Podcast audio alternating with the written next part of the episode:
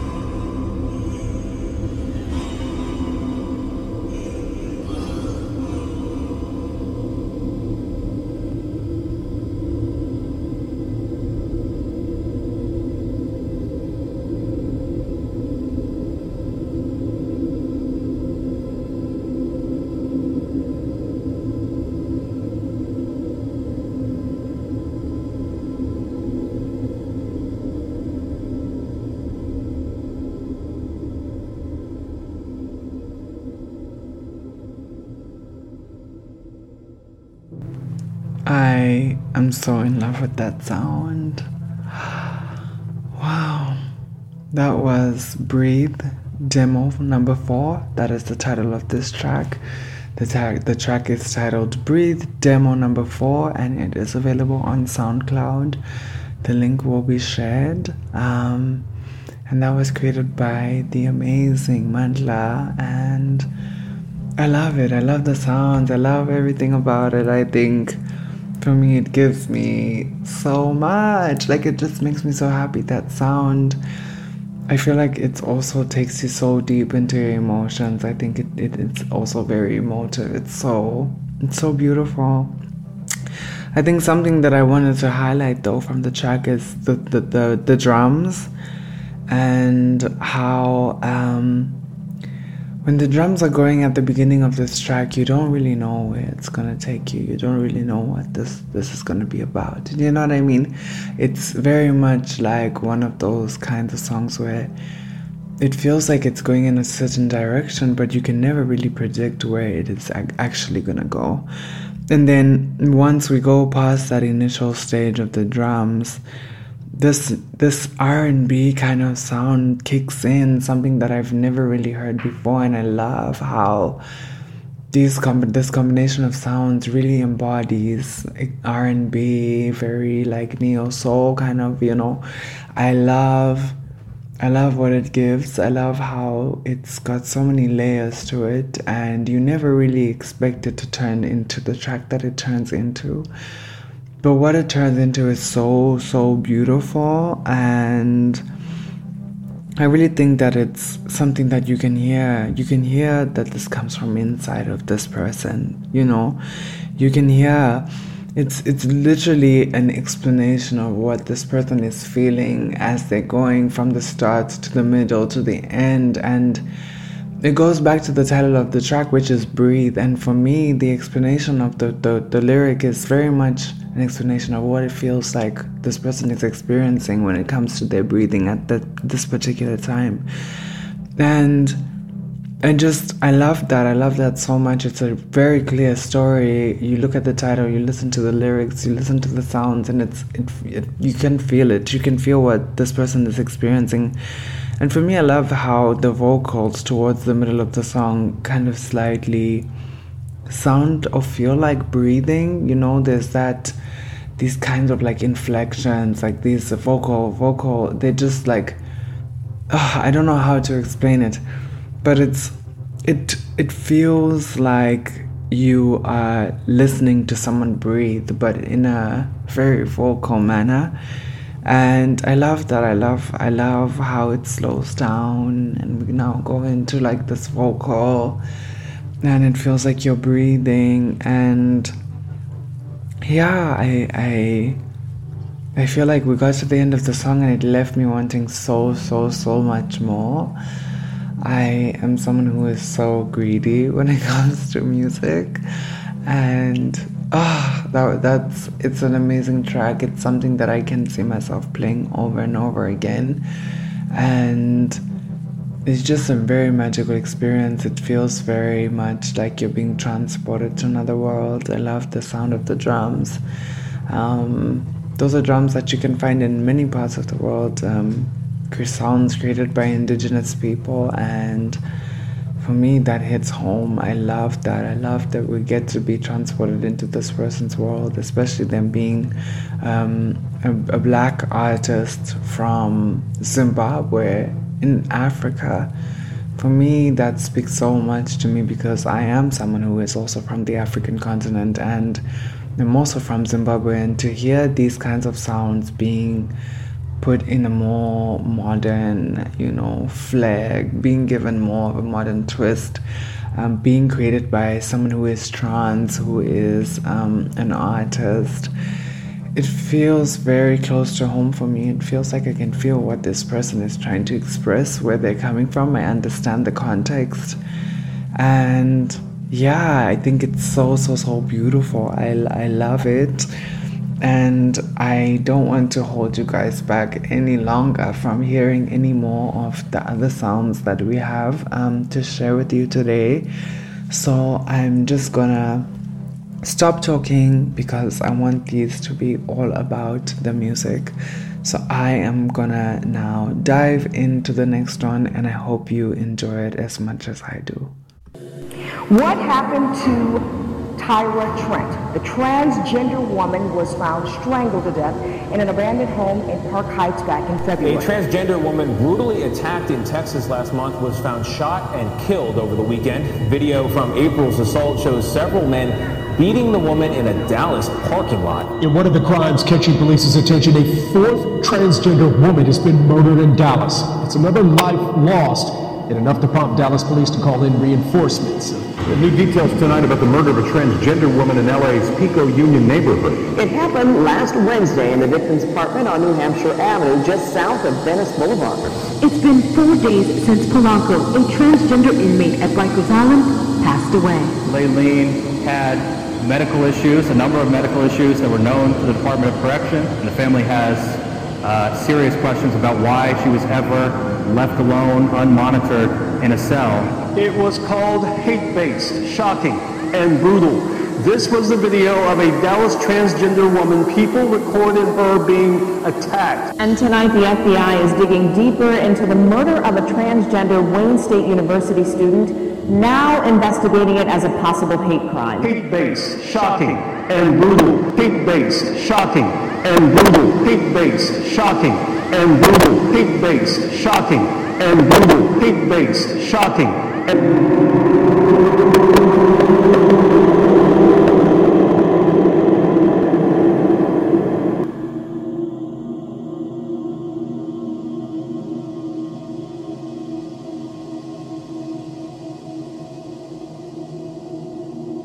Say it with me now. It doesn't have to end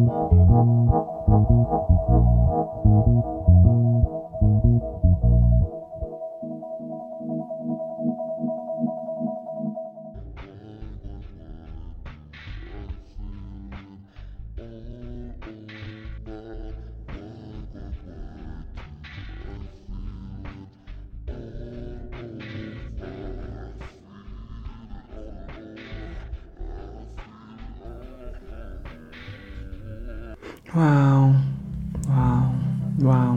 What a strong, strong message behind that beautiful track uh, by Mandla. Um, the title of that track is um, called Waking Up Boot Soul Mix. The title of the track is Waking Up Boot Soul Mix, and it is available on SoundCloud and the link as usual will be available to you. I love that that that, that track specifically because of the message behind it.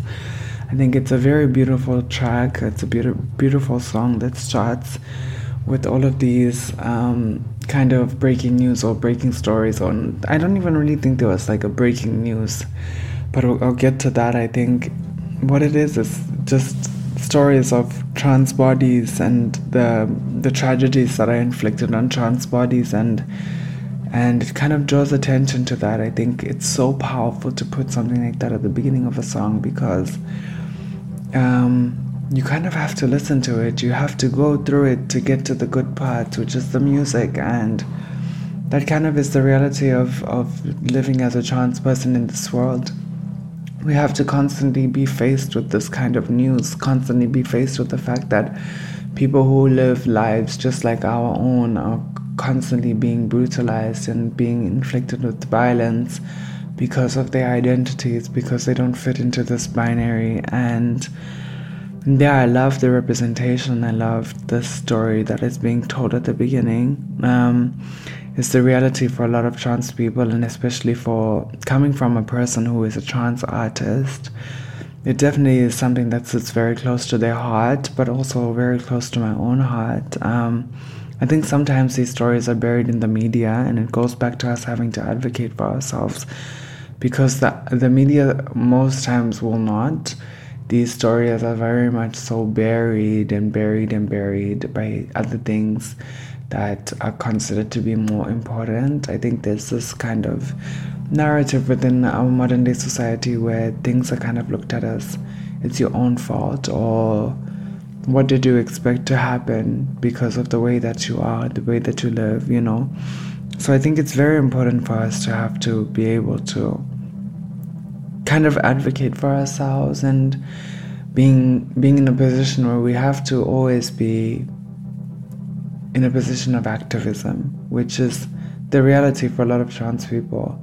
We don't choose to be activists, it comes with the territory a lot of the time. And yeah, I think it's very beautiful that we're able to tell our own stories, but it's so very sad that it's always us who are having to tell our own stories and having to continue to spread the information about the loss of life that is being becoming a big part of um, this existence. Um, but back to the sounds, back to the music, I think that uh, I love the bass guitar. If you know me, you know that I love a good bass guitar, and the bass is something that's very present throughout the track, and it's it's it's very beautiful, very very very bassy bassy sounds. It it's giving me a very neo soul type of jazzy type R and B you know, type of genre, and that's something that I really love. I love anything that's just jazzy, R and B, you know, very uh, amazing sounds. Um, I love that this strong message and this these sounds are coming from someone who is a black person, a black trans artist who is able to share these experiences with us and I love how we get to hear how she feels existing in this world where all of these things are happening to trans bodies and we have kind of a, an account of what this person is feeling, the expectations that people have on them. And, you know, I think it's so beautiful. I think it's very close to my heart and I I enjoyed listening to listening to it as sad as it is.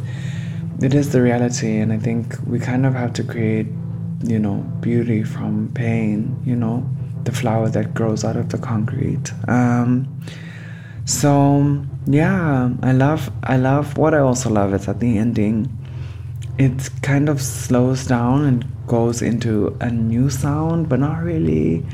But it feels very new. It feels like it's we're going into a new episode you know, I mean, a new track. What am I saying? Episode. You see, I'm already excited for you guys to listen to the next episode. So, just a reminder that I will be on the next episode of this podcast. This is only the beginning. Today, we are spotlighting Mandla Ntlubiwa, who is uh, an actor, an activist, an artist. Um, I don't think that they call themselves an activist, but I am someone who I listened to the track that we just played before, and I feel like it's very much so activism. Um, maybe not as direct, but definitely active. Um, is a performance artist, and you just had a chance to listen to two of her tracks. Um, it would be great if you could share her music into your different um, contexts, your different arenas. Um, and also feel free to share this episode with anyone who you think might enjoy it. Um, but yeah, I just um, I wish that the ending of the song kind of was its own song. Do you know what I mean? It felt like we were going into a new part of this this this song, or we we're getting a new song. You know, when there's those transitions between two songs it felt like this was the start to a new song, and I am kind of hungry for it. So if Mandla's listening, I hope that she gives us the second part of that. but if not, we're very grateful with what we've gotten. Um, but I don't want to talk too much. I want to jump into something very special. Mm, this is the last track that I'm going to play today by Mandla, and this is something that has never been released it's unreleased, you can't find it on anywhere. Um, and it's unfinished. So I'm very grateful and very happy that I've been able to get access to this music before it has even been published. And I am grateful to be able to share it here first with you all. Um, so, yes, a big thank you to Mandla for that. And let's dive right into it.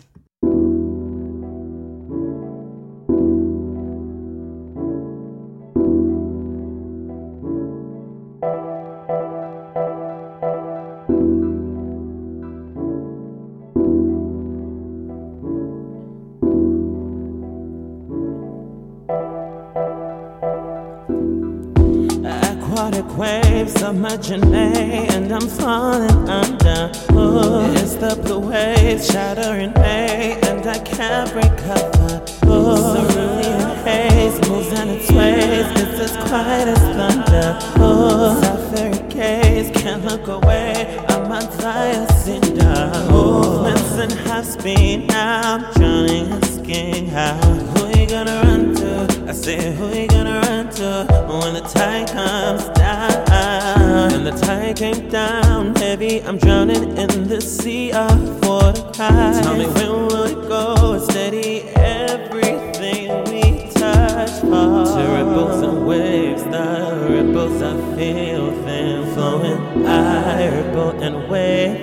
under the illusion. I ripples the waves, they ripple so heavy and I ripple and wave under, ripple and wave under.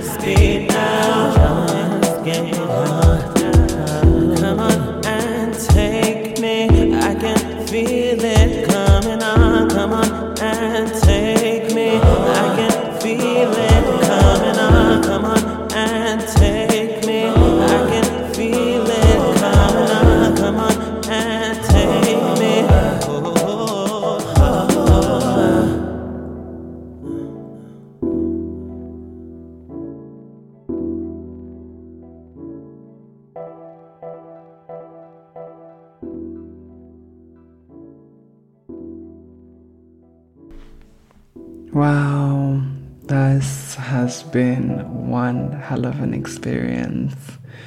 And I just want to begin by saying, um, or is, should I say begin? I should say end. I just want to end by saying uh, a huge thank you to Mandla Ntubiwa, who was the artist being spotlighted today. I love her music, I love her sound. I'm so, so, so, so, so grateful that I was able to share this unreleased material with you all. Um, so feel free to check out Mandla. Mandla is on SoundCloud, Mandla is on Instagram, on Twitter.